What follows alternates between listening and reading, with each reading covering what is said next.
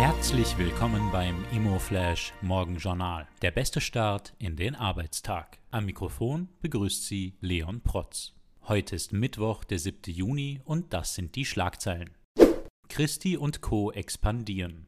Christi und Co. gibt die Ernennung von Marlon Schramm zum neuen Head of Healthcare Germany bekannt. Diese Besetzung ist Teil der Expansion von Christi Co. im Bereich Pflege, Gesundheits- und Seniorenimmobilien mit besonderem Fokus auf den deutschen Markt. Kategoriemieten werden erhöht. Die Kategoriemieten werden mit 1. Juli erneut um rund 5,5 Prozent angehoben. Das teilte das Justizministerium am Dienstag mit. Es ist die vierte Anpassung in knapp 15 Monaten. Die spannendste Meldung heute. Two Souls feiert Dachgleiche.